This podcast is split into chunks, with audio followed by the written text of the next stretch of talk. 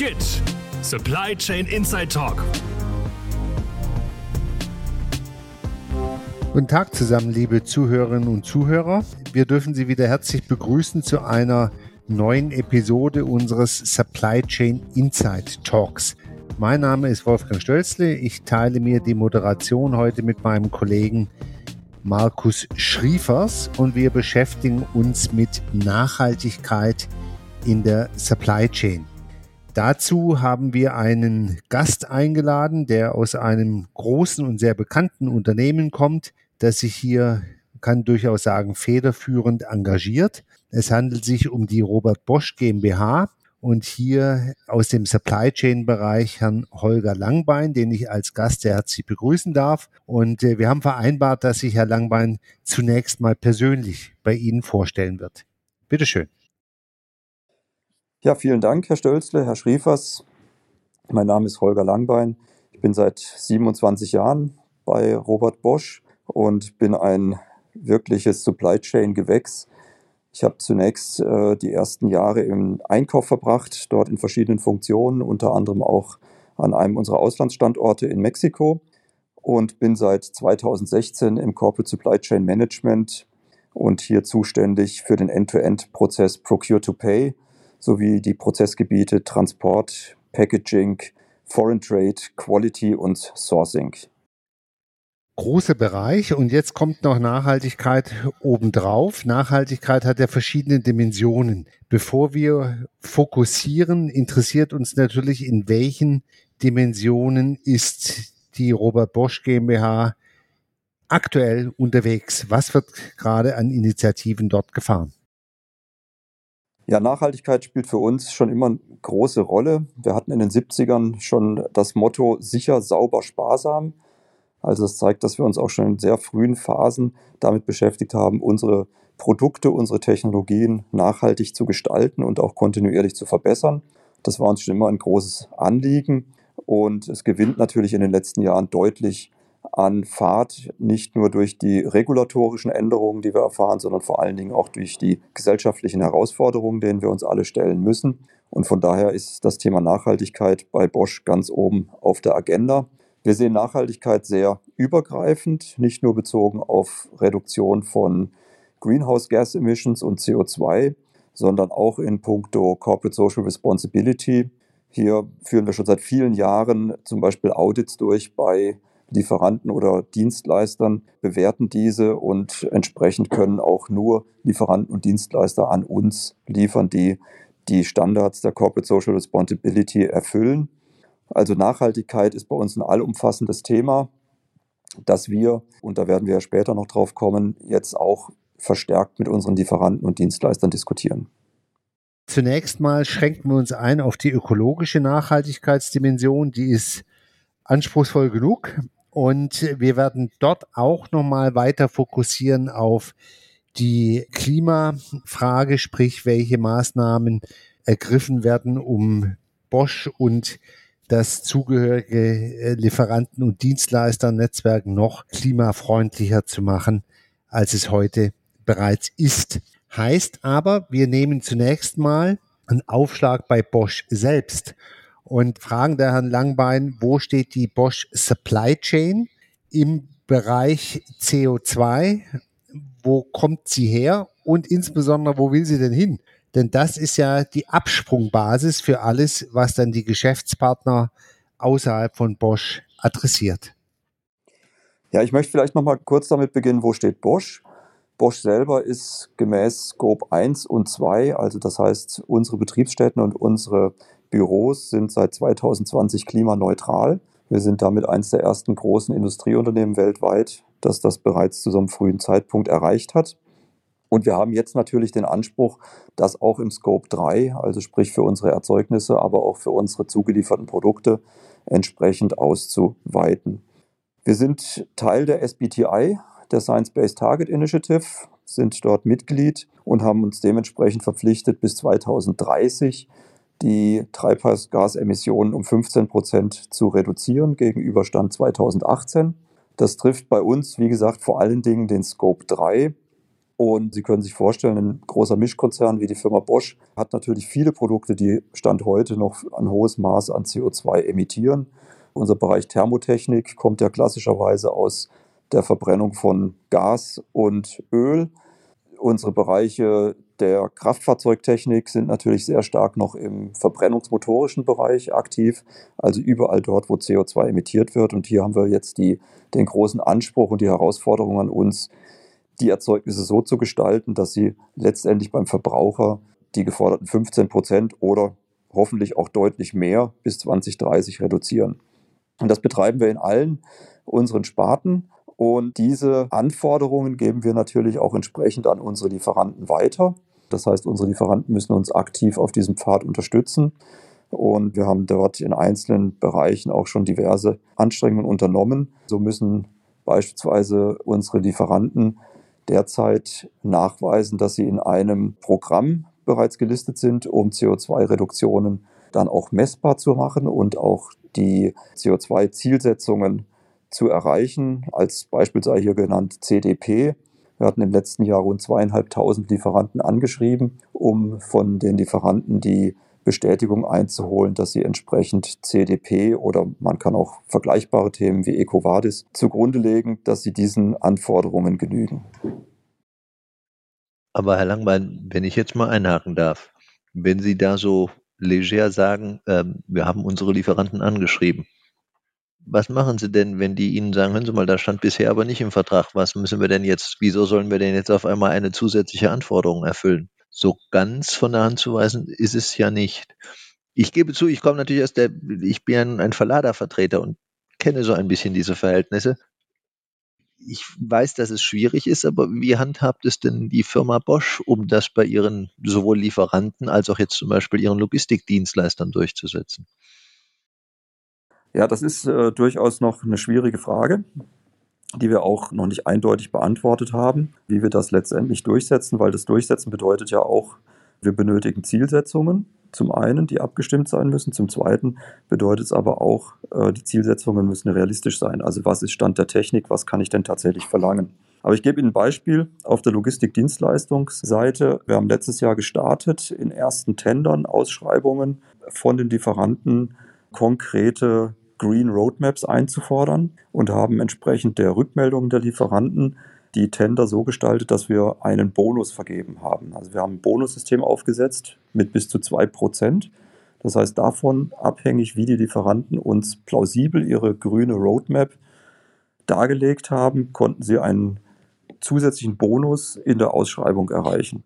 Wir haben aber festgestellt, dass auch unsere Logistikdienstleister doch überwiegend noch sehr stark am Anfang stehen. Also das heißt, die grünen Konzepte sind Stand heute zwar angedacht, aber doch noch äh, nicht im großen Maße implementiert. Also von daher ist diese Green Roadmap auch eine gewisse Art der Absichtserklärung zunächst mal. Aber im Moment ist es uns wichtig zu sehen, dass sich unsere Logistikdienstleister, aber auch unsere Lieferanten mit dem Thema beschäftigen und dass das Thema auch entsprechend priorisiert ist bei unseren Lieferanten. Die ganze Industrie sucht noch nach ähm, Standards. Es gibt noch keine Standards, wie tatsächlich der Product Carbon Footprint ermittelt wird. Wir sind etwas weiter beim Corporate Carbon Footprint. Das sind eben diese anges angesprochenen EcoVadis oder CDPs, die so etwas schon ausweisen. Natürlich immer mit einer gewissen Unschärfe, aber das Thema Product Carbon Footprint, ich denke, wo wir alle hin möchten und auch hin müssen, das wird sich erst noch in den nächsten Monaten oder Jahren entwickeln. Es gibt ein paar sehr gute Initiativen, die wir auch unterstützen. Also eine Initiative ist äh, hier vor allen Dingen Catena X. Wir arbeiten aktiv in dem Use Case mit Catena X zusammen. Es gibt natürlich auch viele Startups, es gibt viele Unternehmen, auch große Unternehmen, die sich mit der Ermittlung des Product Carbon Footprints beschäftigen. Und wir sind derzeit gerade in den Endzügen der Ausschreibung, dass wir uns dann auch als Bosch auf eins dieser Unternehmen und damit natürlich auch ein Rechenmodell zukünftig stützen werden. Aber machen wir uns nichts vor, das ist noch ein langer Weg. Wir haben schon unterschiedlichste, unterschiedlichste Möglichkeiten gesehen, den Product Carbon Footprint abzufragen. Auch unsere Kunden fragen das ja bei uns derzeit ab. Und das ist aber doch überwiegend noch im Stadium von Excel-Listen oder ähnlichem und kann aus meiner Sicht natürlich nicht Stand der Technik sein. Also das heißt, wir müssen hier zu einer möglichst automatisierten Plattformlösung kommen, die dann auch standardisiert, hoffentlich auch standardisiert über Branchen hinweg zu einer Erfassung der CO2-Emissionen bei unseren Lieferanten und auch bei uns führt. Also das ist der Weg. Wir betreiben es auf der einen Seite mit Catena X zusammen, auf der anderen Seite aber auch eigenständig. Denn ein zweiter Faktor kommt dazu, es ist das Thema Zeit. Also wir müssen hier schnell handeln. Die Ansprüche unserer Kunden sind sehr hoch. Und insbesondere als Bosch, Sie haben es gesagt, Herr Stölzler, als Vorreiter mit unserem CO2-Footprint sind hier die Ansprüche sehr hoch und unsere Kunden möchten von uns entsprechend Aussagen haben über die Erzeugnisse, die wir liefern und wie viel CO2 diese in der Kette emittieren. Vielleicht noch ganz kurz im, im Transportwesen erfassen wir bereits seit 2018 recht präzise die CO2-Emissionen. Wir haben uns 2018 zertifizieren lassen von einer externen Stelle bezüglich unseres Berechnungswesens. Es ist nach wie vor eine Hochrechnung, die aber immer stärker fundiert wird mit echten Daten. Und wir haben jetzt in diesem Jahr die Berechnung auch umgestellt auf Well-to-Wheel. Wir hatten vorher Tank-to-Wheel. Gemäß SBTI müssen wir Well-to-Wheel messen, messen das jetzt auch entsprechend. Aber wir faktorisieren noch. Also das bedeutet, es wird noch nicht jede Fahrt erfasst, sondern wir erfassen eine gewisse Anzahl, eine gewisse Prozentzahl von Fahrten sehr genau und rechnen dann hoch auf das gesamte Transportvolumen bei Bosch. Also auch hier noch eine gewisse Unschärfe, aber ich glaube, es bringt uns schon eine sehr gute Größenordnung, mit der wir operieren können. Und das Ganze wollen wir jetzt dann zukünftig ausbauen, auch dahingehend, dass wir vor allen Dingen neuen Technologien adäquat berücksichtigen können. Derzeit rechnen wir alles noch hoch bei Lkw mit Diesel, bei Schiffen mit entsprechend Schweröl und Flugzeugen mit Kerosin. Das heißt also die neuen Treibstoffe wie äh, Sustainable Aviation Fuels oder äh, wie wir es jetzt auch schon in einem Piloten im Einsatz haben mit HVOs, bilden wir noch nicht ab. Aber das wird die Herausforderung jetzt spätestens ab nächsten Jahr, weil wir sehen, dass immer mehr elektrisch angetriebene Fahrzeuge kommen und diese CO2-Vorteile müssen wir natürlich entsprechend abbilden können. Was mich ein bisschen irritiert, äh, Sie sind ja offensichtlich für Bosch selber sehr weit. Sie haben die Tools, Sie haben gerade ausgeführt, da wird modelliert, da wird eine belastbare Stichprobe genommen, aus der wird hochgerechnet. Also da haben Sie ja das ganze Instrumentarium aufgebaut und damit messen Sie, ich vermute mal immer wieder, ob Sie noch klimaneutral sind oder sogar die bestehende Klimaneutralität etwa verbessern können. Und wenn Sie jetzt über die Geschäftspartner, über die Logistikdienstleister reden, dann sind sie wesentlich moderater. Ja, dann hört man nichts mehr von Klimaneutralität, sondern da geht's mal ganz vorsichtig an das Messen ran und an, an äh, Lippenbekenntnisse, die verlangt werden, an Roadmaps beispielsweise. Wäre es denn nicht der erste Schritt zu sagen, ihr müsst jetzt auch mal klimaneutral werden, wie wir es schon lange sind, um quasi von dort mit der gesamten Supply Chain sich dann im Gleichschritt zu verbessern? Ich glaube, das ist noch zu früh, ganz ehrlich, weil wir gerade, wenn wir jetzt beim Transport bleiben, äh, im Transport derzeit noch nicht die Rahmenbedingungen haben. Wir haben noch nicht die Technologien, von denen wir zwar alle schon lange reden. Es gibt noch nicht die große Menge an Wasserstoff-LKWs auf der Straße. Es gibt noch nicht die große Menge an batterieelektrisch betriebenen LKW auf der Straße. Und es gibt, und das finde ich persönlich bedauerlich, in Deutschland noch nicht mal Regelungen zur, zum Einsatz von alternativen Treibstoffen wie HVOs die sehr schnell einen deutlichen Klimaeffekt bringen könnten. Also von daher ist es aus meiner Sicht noch zu früh, das zu verlangen.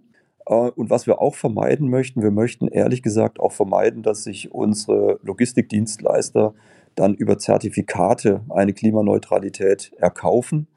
Ja, weil wir selber wissen, dass diese Zertifikate teilweise nicht wirklich nachhaltig sind und es auf dem Markt sehr viel gibt, was wir nicht als zielführend betrachten. Also wenn wir über CO2-Reduktionen sprechen, dann sollen es wirkliche CO2-Reduktionen sein, die wir dann aber auch entsprechend messen möchten, die wir aber auch auf der Straße sehen wollen.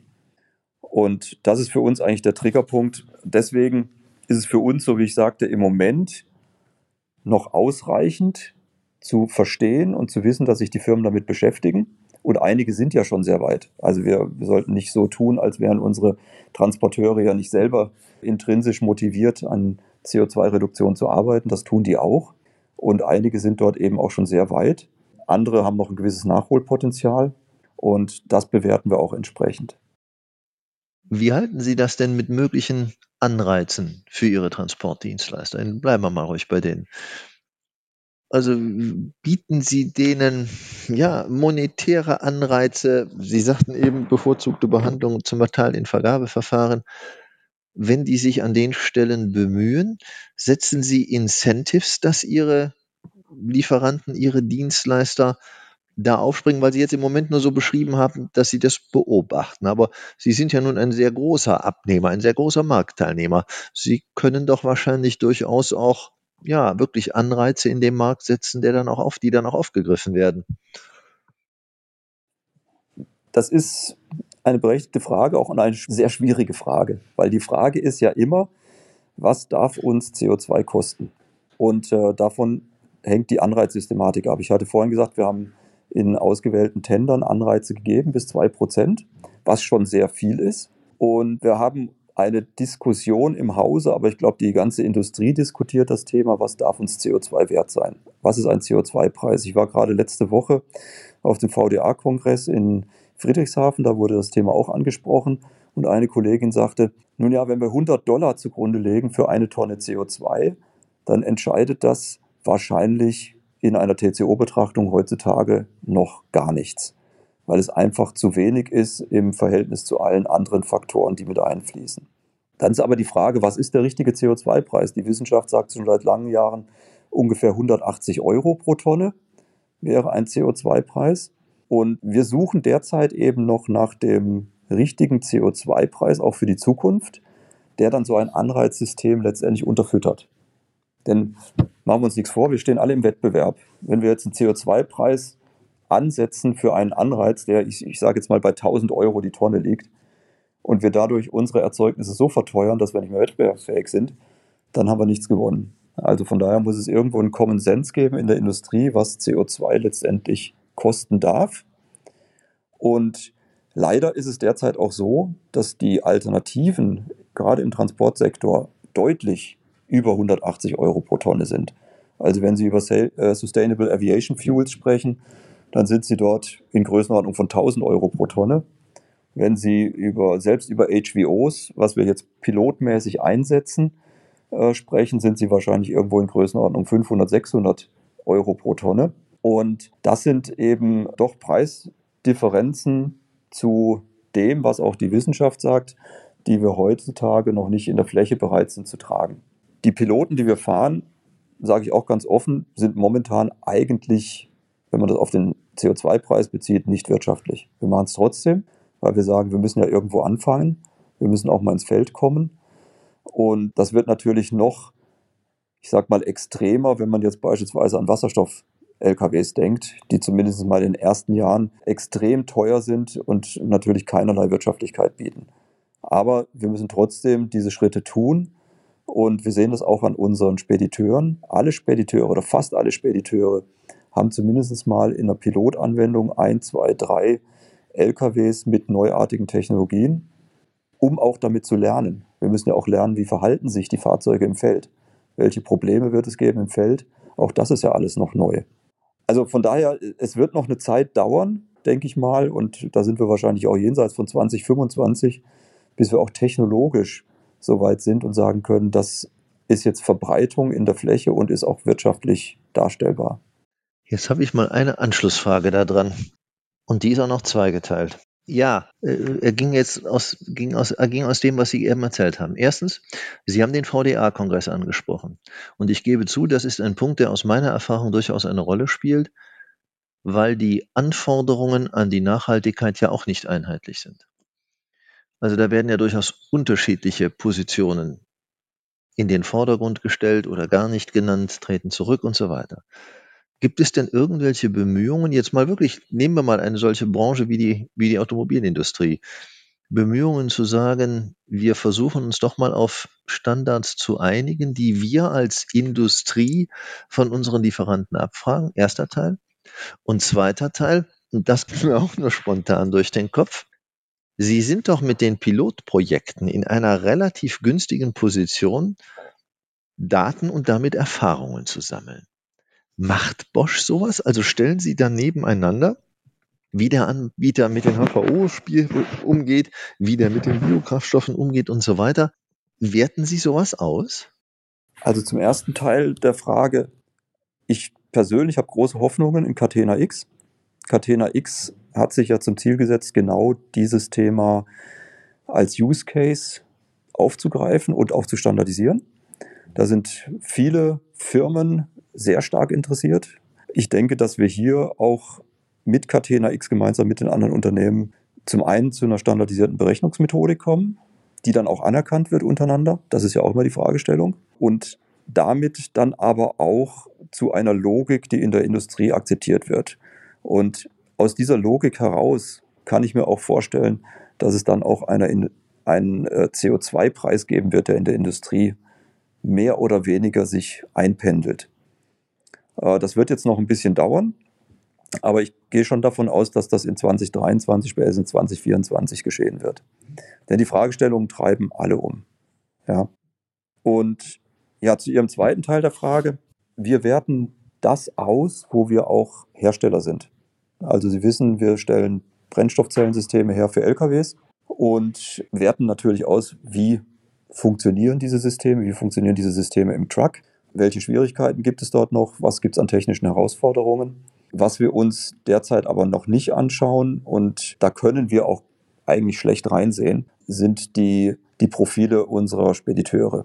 Ja, weil die Spediteure natürlich ihre eigenen Systeme haben. Also das würde ich ehrlich gesagt auch als Bosch dann eher verlagern auf unsere Spediteure, dass die selber ihre Felderfahrungen machen. Und wenn wir dann Strategie-Meetings haben mit unseren Spediteuren, dass die uns entsprechend berichten, was hat sich bewährt, was hat sich nicht bewährt. Da gibt es auch komplett unterschiedliche Meinungen. Also wenn Sie mit, mit fünf Spediteuren sprechen über das Thema Gas beispielsweise, welche Erfahrungen gibt es mit, äh, mit LNG-Trucks, dann äh, gibt es welche, die sind ganz begeistert und haben sogar ihre Flotte dementsprechend noch vergrößert. Und andere gibt es, die sagen nie wieder unzuverlässig, zu wenig Tankpunkte und so weiter und so fort. Also auch da gibt es ganz unterschiedliche Meinungen und von daher möchten wir auch nicht Technologien vorgeben. Was wollen Sie? Was ist Ihre Roadmap? Mit welcher Technologie möchten Sie es umsetzen? Mit welchem Programm möchten Sie es umsetzen? Und die Zielsetzung muss, muss dieselbe sein und muss in die richtige Richtung gehen. Und das ist auch unser Credo, sage ich mal, das wir als Bosch ja verfolgen. Wir treten ja ganz stark für das Thema Technologieoffenheit ein.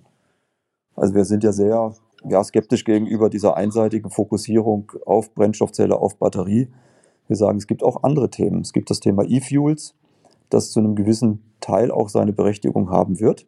Auch wenn man vor allen Dingen an den ganzen Altfuhrpark schaut, also jetzt nicht nur im, Lkw-Bereich, vor allen Dingen im Pkw-Bereich, wo wir auch letztendlich CO2-Emissionen senken müssen. Und wir sehen ja auch immer nur sehr isoliert auf Europa in der ganzen Betrachtung.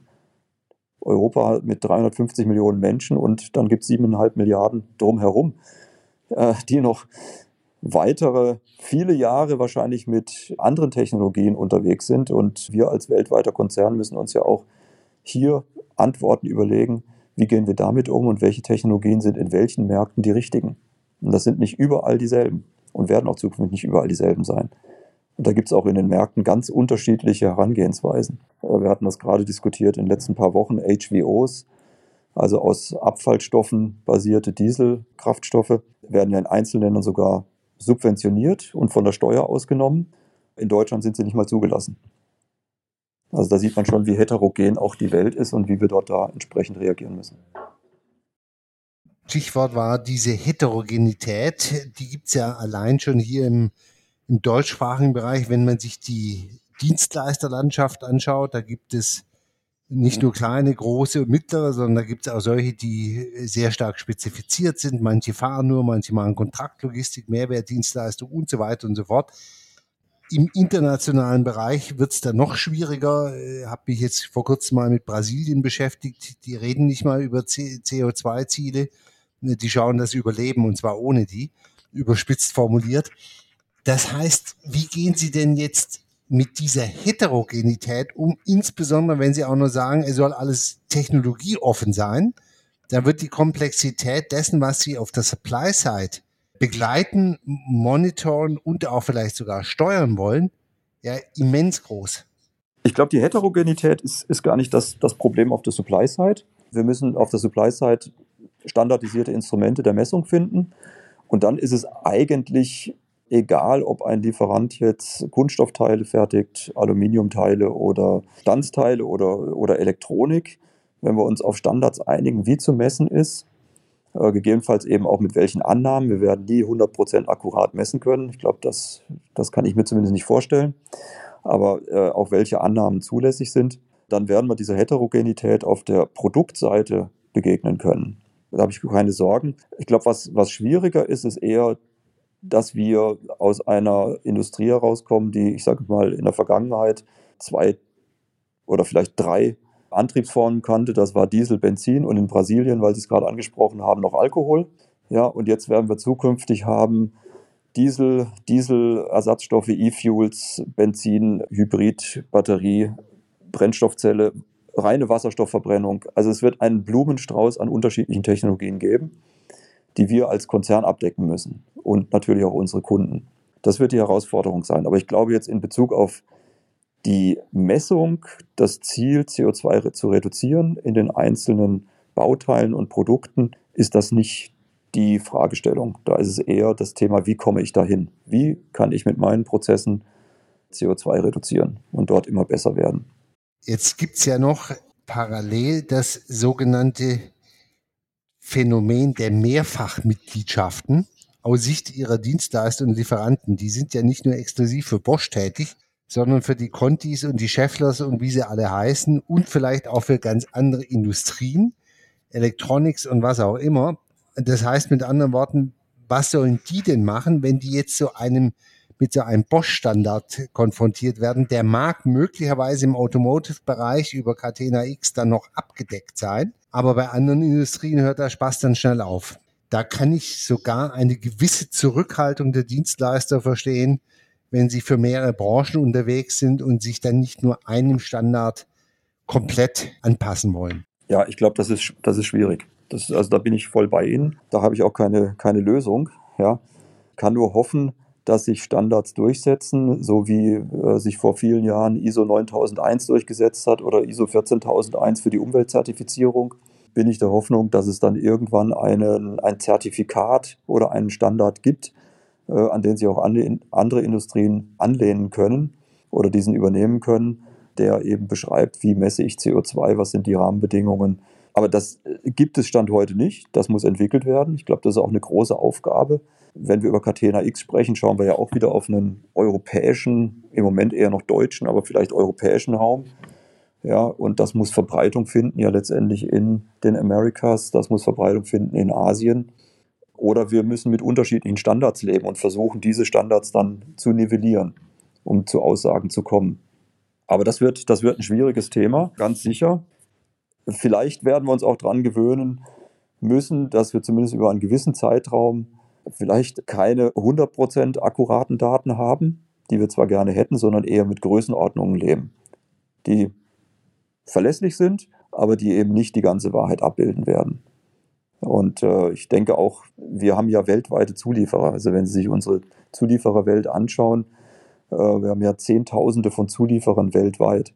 Wir müssen alle unsere Zulieferer, wir haben, ich sage es mal, 500 große Spediteure weltweit im Einsatz. Wir müssen die letztendlich ja alle mal dafür begeistern, dann auch entsprechend das CO2-Reporting an uns zu machen und vor allen Dingen die CO2-Einsparmaßnahmen durchzuführen. Also das sind schon große Aufgaben, vor denen wir stehen und nicht nur wir, sondern die gesamte Industrie.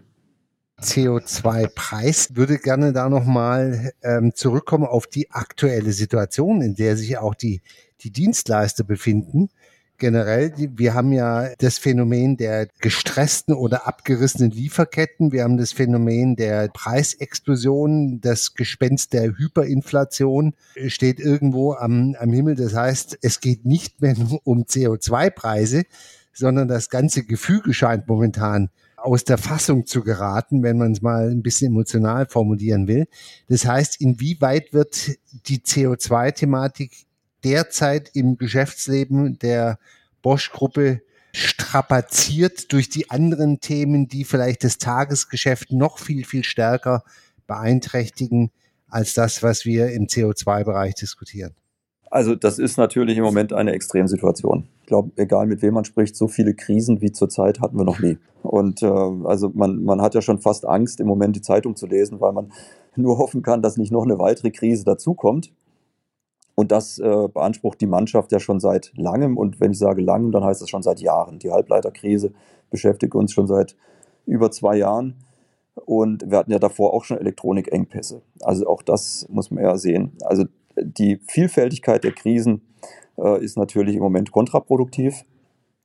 Wir selber haben durch die Krisen auch eine negative Entwicklung in der CO2-Bilanz im Transportsektor im letzten Jahr gehabt, weil wir natürlich verstärkt Luftfrachten wieder einsetzen mussten und Sonderfrachten. Also eigentlich eine sehr ungünstige Entwicklung, nachdem wir von 2018 bis 2020 eine sehr gute Entwicklung gezeigt haben mit einer sehr schönen Reduktion. Aber das hat im letzten Jahr im Prinzip sich alles wieder ins Negative umgekehrt. Das heißt aber nicht, dass wir deswegen locker lassen und sagen, äh, weil wir so viele Krisen haben, fällt jetzt CO2 hinten runter. Das können wir uns auch gar nicht leisten. Also äh, CO2, ich sag mal Treibhausemissionen, Klimawandel, Erderwärmung ist wahrscheinlich für die Menschheit das größte Thema, das wir haben. Und da können wir nicht locker lassen und können das jetzt auch nicht auf temporäre Krisen schieben. Also von daher machen wir da auf dem Weg weiter und machen das innerbetrieblich bei uns. Wir haben in den letzten Wochen ja angekündigt, beispielsweise auch, dass wir 500 Millionen Euro investieren in Komponentenfertigung für Wasserstofferzeugung. Also das heißt, auch der Konzern richtet sich immer stärker auf diese Technologien aus. Und genauso pushen wir das Thema bei unseren Lieferanten und Dienstleistern. Also wir lassen da nicht locker. Ähm, ich hatte vorhin angesprochen, dass wir gerade in, in den finalen Zügen der Auswahl eines Software-Tools sind. Ja, auch das ist ja ein Beispiel, dass, dass wir das jetzt nicht hinten anstellen, sondern die Aktivitäten laufen weiter. In einzelnen Fällen vielleicht etwas mit verminderter Geschwindigkeit. Ja, das gebe ich zu. Aber sie werden nicht gestoppt oder on hold gesetzt aufgrund der Krisen, die wir derzeit haben.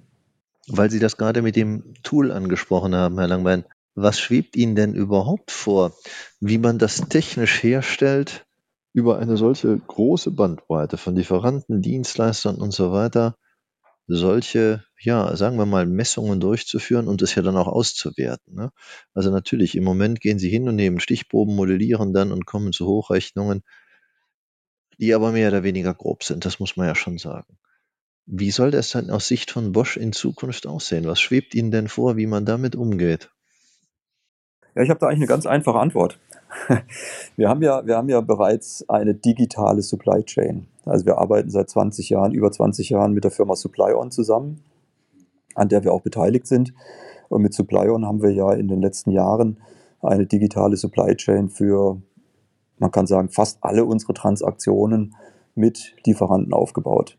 In dem SupplyOn-Netzwerk sind über 100.000 Lieferanten weltweit.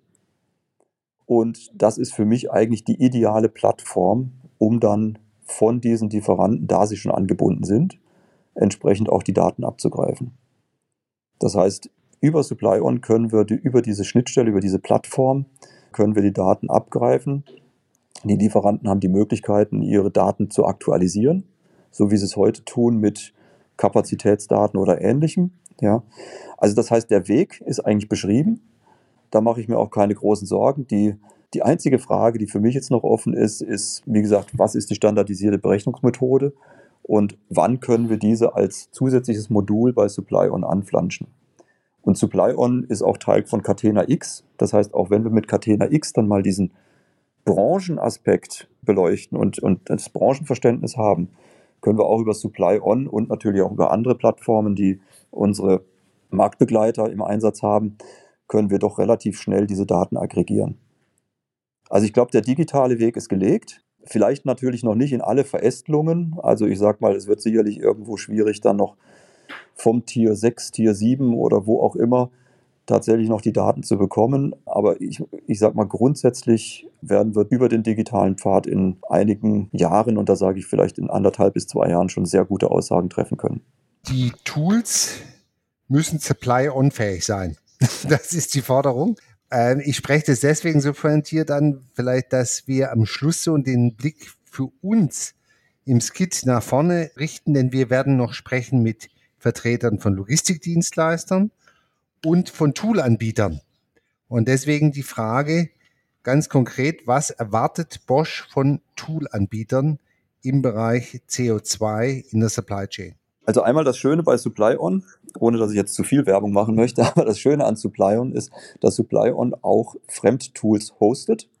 Also das heißt, die Tools müssen nicht supply-on-fähig sein, sondern supply-on hat die Fähigkeit, äh, Fremdtools von externen Anbietern zu hosten und auf der Plattform anzubieten. Und die Lieferanten haben dann den Vorteil, über Single Sign-On auf diese Tools zuzugreifen. Also das heißt, der Lieferant sieht nur eine, ein Frontend und dahinter laufen im Backend aber unterschiedliche Tools. Also von daher ist das eigentlich eine sehr komfortable Möglichkeit. Deswegen bin ich da auch so entspannt. Ich glaube, was wir von unseren Softwareanbietern entsprechend erwarten, ist, dass die Softwareanbieter vor allen Dingen eine vernünftige Usability darstellen. Also das heißt, und wir haben ja sehr viele mittelständische Lieferanten nach wie vor, dass diese mittelständischen Lieferanten eben nicht erschreckt werden von einem komplexen Software-Tool, sondern dass diese Tools Möglichkeiten bieten, vor allen Dingen auch mit Standardschnittstellen, gegebenenfalls sogar direkt auf Maschinendaten oder auf äh, ERP-Daten der Lieferanten zugreifen zu können.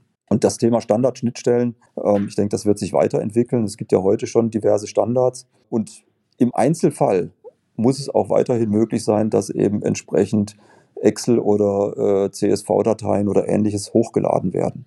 Also das heißt, die Tools müssen diese Möglichkeiten der automatisierten Schnittstelle, aber auch des einfachen Uploads nach wie vor darstellen können. Super, sehr klar, präzisiert aus meiner Sicht. Ich gucke den Markus an. Kommen wir dann langsam äh, den Sack zumachen. Äh, ganz herzlichen Dank. Bosch hat da eine spürbare Pionierrolle eingenommen und ähm, die anderen müssen sich lang machen, um dem Anspruch Rechnung tragen zu können. Wir haben viele ganz konkrete Impulse bekommen. Standardisierung Catena X, Integrationsfähigkeit in die Plattform von Supply On, aber auch offene Fragen. Wie geht ein Dienstleister um, der in mehreren Branchen unterwegs ist und nicht nur Automotive-Kunden hat? Mein Eindruck ist, es gibt viel zu tun, aber Bosch hat auch schon viel getan. Und deswegen haben wir sie ausgewählt. Ganz herzliches Dankeschön. Und im Lichte der multiplen Herausforderungen, die die Supply Chain auch von Bosch gerade treffen, wünschen wir Ihnen äh, Gradlinigkeit, Kraft und Ausdauer. Ganz herzlichen Dank, Herr Langbein. Vielen Dank.